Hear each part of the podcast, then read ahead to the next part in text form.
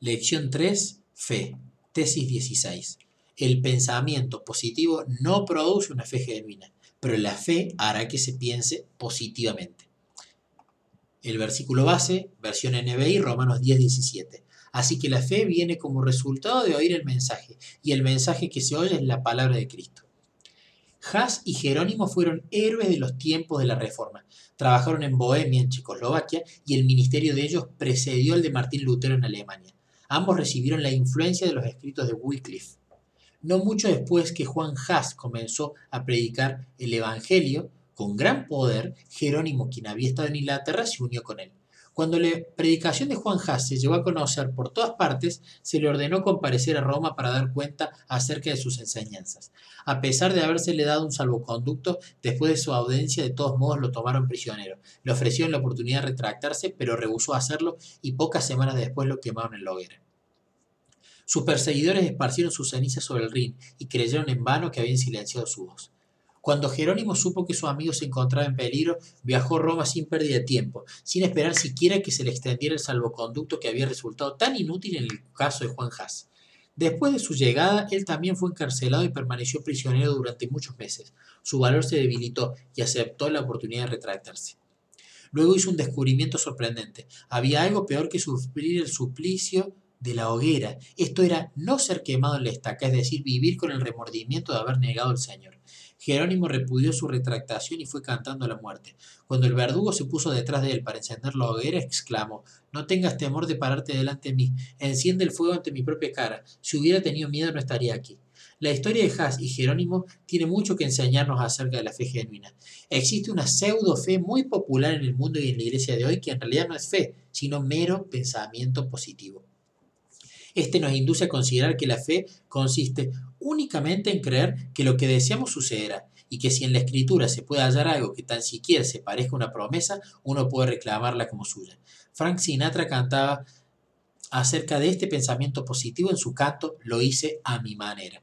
Aún dentro de nuestra propia iglesia se puede encontrar esa clase de fe que solo es pensamiento positivo y que proclama abiertamente tú puedes hacerlo. Pero la posición de la Biblia es que no todas las promesas son para nosotros en todo tiempo y bajo cualquier circunstancia. Si todo lo que hay que hacer es reclamar una promesa, entonces Jas y Jerónimo se equivocaron. Isaías 43.2 contiene esta promesa maravillosa que podría haber reclamado. Cuando cruce las aguas yo estaré contigo, cuando cruce los ríos no te cubrirán sus aguas, cuando camines por el fuego no te quemarás ni te abrazarán las llamas. Pero Jas y Jerónimo murieron en la hoguera, no porque le faltara la fe, sino a causa de su fe. La fe mantiene su confianza en Dios, aunque las cosas no resulten de la manera como nosotros las deseábamos. Es fácil confiar en Dios cuando la vida se desliza con suavidad. La verdadera prueba de la fe sobreviene cuando nuestras oraciones no parecen tener contestación. El Señor desea que usted confíe en su amor y en su misericordia, en medio de las nubes y la oscuridad, tanto como la luz del sol. Esto está en Testimonios para la Iglesia, tomo 2, página 247. Desde el punto de vista humano, nosotros preferimos la historia de Daniel en el foso de los leones antes que el relato de Juan el Bautista. Se nos hace difícil comprender que de todos los dones que el cielo puede conceder a los seres humanos, la comunión con Cristo mediante sus sufrimientos es el legado más fuerte y el honor más elevado. Esto está en el Ministerio de Curación, página 379.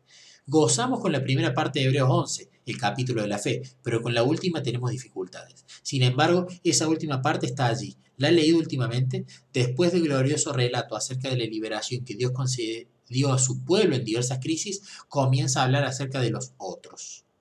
Nunca nos olvidemos de los otros.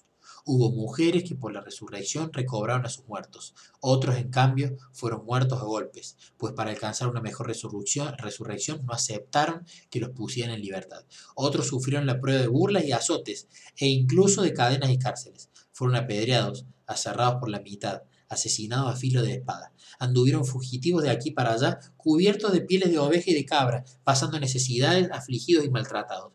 El mundo no merecía gente así. Anduvieron sin rumbo por desiertos y montañas, por cuevas y cavernas. Aunque todos obtuvieron un testimonio favorable mediante la fe, ninguno de ellos vio el cumplimiento de la promesa. Las promesas espirituales, el perdón por el pecado, la recepción del Espíritu Santo, el poder para llevar a cabo la obra, están siempre disponibles. Pero las promesas que tienen que ver con las bendiciones temporales, aun con la vida misma, se conceden en ciertas ocasiones y en otras oportunidades no se cumplen, según lo considere mejor la providencia de Dios. ¿Está usted dispuesto a contarse con los otros? Si Dios lo llamara a unirse con ellos en la más profunda demostración de fe.